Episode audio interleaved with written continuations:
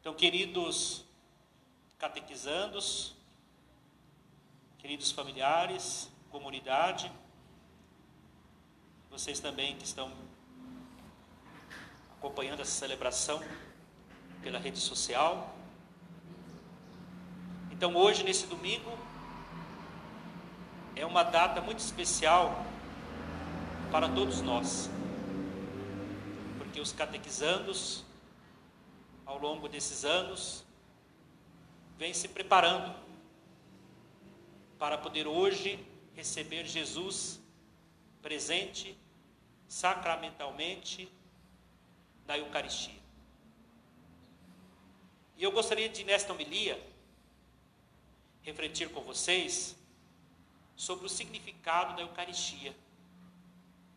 E também esse compromisso que cada um de nós, principalmente vocês catequizandos, precisa assumir para poder ser realmente esses seguidores de nosso Senhor Jesus Cristo.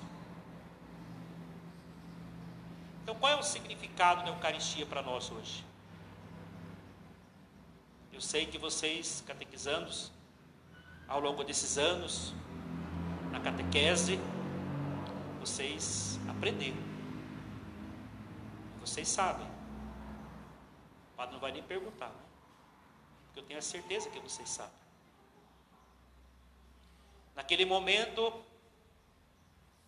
da vida de Jesus, antes dele voltar para o Pai, de cumprir entre nós esse mistério pascal, que foi a sua paixão, a sua morte e a sua ressurreição, Jesus ele instituiu o sacramento da Eucaristia.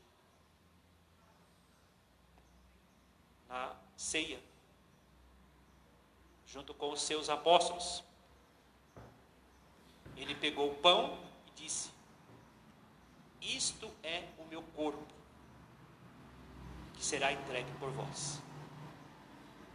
Depois Jesus pegou o vinho e disse: Isto é o meu sangue, o sangue da nova e eterna aliança que será derramado por vós. Fazer isto em memória de mim.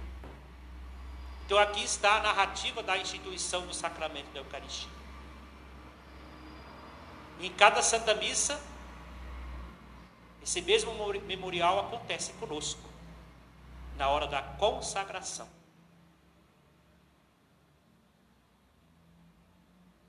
Quando o padre pega o pão, pega o vinho e faz a consagração. São as palavras narrativas, as fórmulas, né? Para fazer presente Jesus entre nós. Então não é simbolismo, é presença viva e real. Corpo, alma, divindade de nosso Senhor Jesus Cristo, que se faz presente entre nós. Então Jesus quis que isso perpetuasse para a humanidade. Por isso ele instituiu a Eucaristia. Ele instituiu o sacerdócio. Quando o padre pega o pão e diz: Isto é meu corpo. Quando pega o vinho: Isto é o meu sangue. Mandai vosso Espírito Santo para que essas oferenças se transformem no corpo e sangue de nosso Senhor Jesus Cristo. A narrativa da consagração. Aquele pão deixa de ser, continua sendo pão, mas torna-se corpo de Jesus. Aquele vinho torna-se sangue de Jesus. Tem uma palavra, talvez difícil, mas vocês talvez já tenham escutado. Transubstanciação. O que é transubstanciação? Transubstanciação. É o que acontece em cada Santa Missa. Essa mudança do pão para o corpo, do sangue para o vinho, do, do vinho para o sangue de Cristo. Então é um mistério da fé que Jesus se realiza entre nós. Em cada Santa Missa que todos nós, né, vocês têm a oportunidade de participar. Então é o próprio Cristo que se oferece por nós. Não é mais agora aquele sacrifício cruento, o sacrifício de animais, do cordeiro, do sangue derramado do cordeiro. Agora é o próprio Senhor que é o cordeiro vivo de Deus, que em cada Santa Missa se mola por nós. Morre por nós. Então, para vocês verem. Então, essa palavra transubstanciação significa essa mudança, né? essa transformação. Por isso que aqui no altar, nós temos aqui o altar do cordeiro, né? Quem é o cordeiro? Quem é o centro da Santa Missa? Não é o padre, não. É a pessoa de Jesus Cristo. Por isso que após a consagração, depois que comungou, nós não podemos desprezar as, as hóstias que são consagradas, que são corpo de Jesus, fica no sacrário. Por isso nós temos a capela aqui, né? onde ficam as, as reservas que são para distribuir para os doentes. Então aqui não é simbolismo. Nas outras igrejas, muitas vezes eles falam que é simbolismo. Para nós católicos não é presença viva real, corpo, alma de Jesus Cristo entre nós. Em cada Santa Missa, então, o Senhor nos oferece. Não, não existe nada mais sublime na face da terra que é a Santa Missa. Porque é o próprio Jesus que se oferece por nós. Aquele mesmo sacrifício que há dois mil anos foi realizado na história, ele acontece aqui. Ele é atualizado nesse momento, nesse mistério pascal. O que é o mistério pascal? A paixão, morte e a ressurreição de Jesus. Então Jesus vai estar presente entre nós, nesse momento da consagração. Por isso que é o momento mais importante da missa, quando Jesus se oferece ao Pai por nós. Quando o Padre diz, por Cristo, com Cristo em Cristo. Quem é que está oferecendo ali? É o próprio Deus que se oferece. É a ligação entre o céu e a terra. E nós, junto com Cristo, oferecemos o quê? A nossa vida, os nossos anseios, as nossas esperanças, as nossas dificuldades, os nossos sofrimentos. E aí, nesse momento da Eucaristia, nós vamos encontrando força para a nossa caminhada. Então Jesus se faz presente entre nós. Ele faz comunhão conosco. Ele continua presente em cada Santa Missa. E agora, qual o compromisso que nós temos que ter diante da Eucaristia? Qual o compromisso que vocês hoje, ao receber a Eucaristia, têm que fazer? Vocês se prepararam para esse momento. Estou vendo todo mundo aqui arrumado, né? Olha que bonito, né? Camisetas, contentes, felizes, né? É uma data que marca. Os seus pais, né? Estou orgulhoso de vocês. Os seus familiares, a comunidade, aquelas pessoas que estão em casa que gostariam de estar aqui, mas devido à pandemia não pode estar, vão estar vivendo esse momento tão importante na vida de vocês, quando vocês forem estender a mão para poder receber o Senhor? Jesus disse: Eu sou o pão vivo do céu. Quem come minha carne, bebe meu sangue, permanece em mim e eu permaneço em vós. Então, olha, Deus vai estar presente, vai fazer comunhão com você. Hoje o seu coração é um tabernáculo, é um santuário da graça de Deus. Né? Por isso que vocês se prepararam. Por isso que vocês se confessaram, foi isso? Para poder estar dignos esse momento para receber o Senhor que vem ao seu encontro de uma forma sacramental. Agora vem um desafio para vocês. Não pode parar por aqui. Agora vem um compromisso. Vocês são discípulos de Jesus. Então vocês têm que cultivar esse amor de Deus na vida de vocês. Por isso vocês precisam fazer o quê? cuidar bem da sua vida de oração.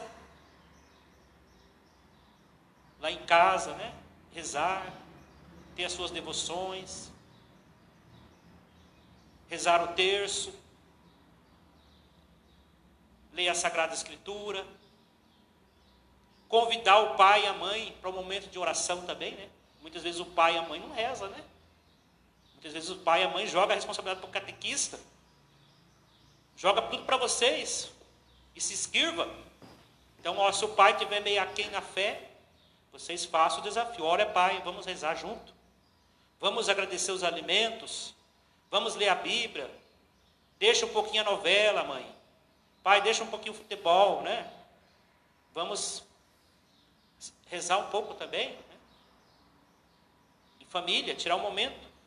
Então vocês podem ser esse, essa pessoa que vai motivar esse momento de família. Porque você vai santificar a sua casa. E depois, não ficar somente eu e Deus em casa. Eu e a minha oração. Porque pode cair no individualismo. Agora é importante que vocês também tenham a participação eclesial. O que é participação eclesial? Igreja. Nós estamos na pandemia. Não está todo mundo podendo participar. Mas aos poucos vai sendo liberado. Então, dentro da, sua, da possibilidade dessa pandemia, você venha na igreja. A igreja está sempre aberta, aqui tem um sacrário, faça uma oração diante de Jesus no sacrário. Cultive isto. Venha às missas, dentro das possibilidades, dentro das normas, participe das missas. Convida os pais para vir na missa.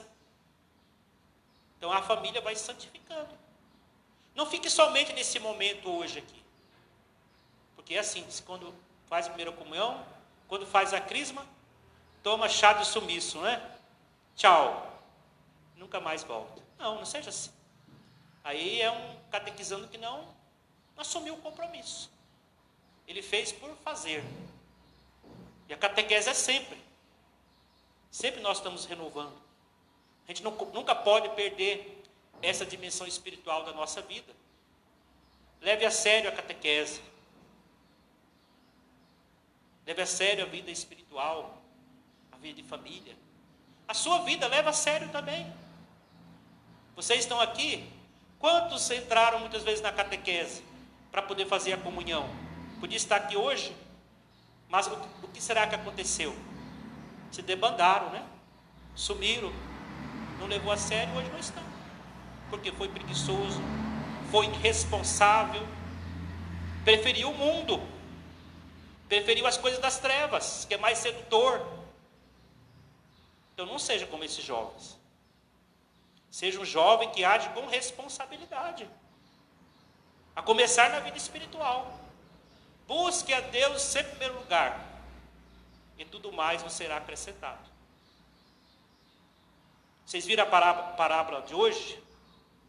Do Evangelho? Parábola dos talentos. Olha, cada um recebeu um talento. Aquele que recebeu cinco multiplicou mais cinco. O outro recebeu quanto? Quanto foi? Esqueceram? Quanto? Olha, dois, né? Multiplicou mais dois. O outro recebeu quanto? Um. Ficou com preguiça, enterrou. Quando o patrão chegou, ele, foi, ele ficou bravo com o patrão ainda. O senhor é mau, né? Xingou o patrão. E se acovardou que o patrão fez? Servo mau e preguiçoso. Você devia ter produzido mais cinco. Agora você vai ser condenado. Esse evangelho mostra a condenação de Deus para nós, né? Deus vai fazer o julgamento.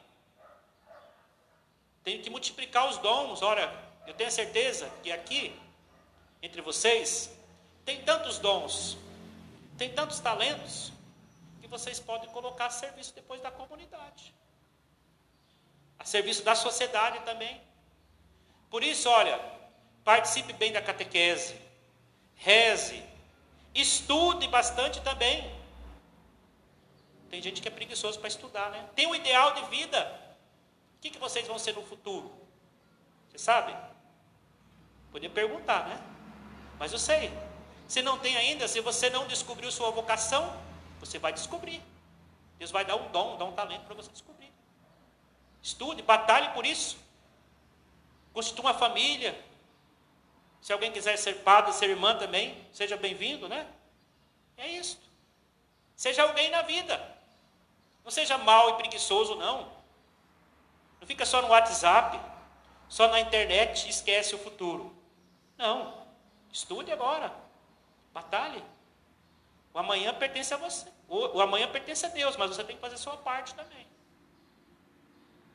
Haja com responsabilidade. Se alguém está fazendo mal, você não vai fazer o mal, não. Faz o bem. Vocês sabem quantos e quantos jovens, quantos pais muitas vezes têm decepção dos seus filhos. Por quê? O pai e a mãe faz tudo para o filho. E muitas vezes o filho não dá valor. A filha não dá valor. Aí a filha vai para o caminho dos vícios, né? E triste quando cai no caminho das drogas, né?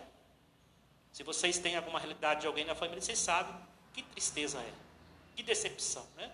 Aquele jovem, aquela menina, bonita, ele bonito, podia fazer tantas coisas boas e muitas vezes estragou a sua vida. Não faça isso não. Cultive coisas boas, né? Então Deus está presente no coração de vocês hoje. Para que, que a missa? Para que a Eucaristia? É para vocês sentir força. Quando estiver cansado, triste, sem rumo, fala com Jesus. Peça o dom do Espírito Santo. Daqui mais para frente vocês vão receber o sacramento da crisma. Então peça esse dom do Espírito Santo sobre vocês. E Deus vai iluminar os passos para que vocês possam ser felizes. Então não desanime. Né? Então hoje Jesus estar presente no coração de vocês é esta alegria de Deus que vai fortalecer a vida de vocês. E nunca rompa com esse amor de Deus. Fique sempre firme na fé. Fique firme na fé. Aqui na frente tem o Sírio Pascal, né? Vocês sabem o significado do Sírio Pascal. A luz de Cristo. Cristo ressuscitado. E após a homilia, daqui a poucos momentos, né, vocês vão renovar a fé de vocês. Vai ser acesa uma vela. Né, essa vela que simboliza a nossa fé, que também foi acesa no dia do nosso batismo. E vocês vão fazer o quê? Vocês vão renunciar aquilo que é mal, aquilo que é trevas, o demônio, o pecado, as suas seduções, tudo aquilo que não presta, né? Você vai renunciar. E você vai professar fé em quem? Naquela oração tão bonita que nós conhecemos, que é a oração do creio, em Jesus Cristo, que deu a vida por nós. Né? Vocês vão segurar a vela bem bonito. Então, que jamais essa fé que vocês têm possa se apagar, mas sempre reavive esse grande dom de Deus que está presente em vocês. Então, o padre quer já encerrar, né? Eu quero então parabenizar vocês por esta data, por esse momento. Então, que Deus ilumine a vocês nessa caminhada. Sejam fortes, corajosos, né? nunca desanimem. E sempre tenha Jesus presente no coração de vocês. Parabéns aos pais, parabéns também aos catequistas e todas aquelas pessoas que colaboraram com vocês para que esse momento pudesse ser tão especial na vida de vocês hoje. Então, que Jesus, que é o caminho, a verdade e vida, esteja sempre iluminando a vida de vocês, hoje e sempre. Amém. Louvado seja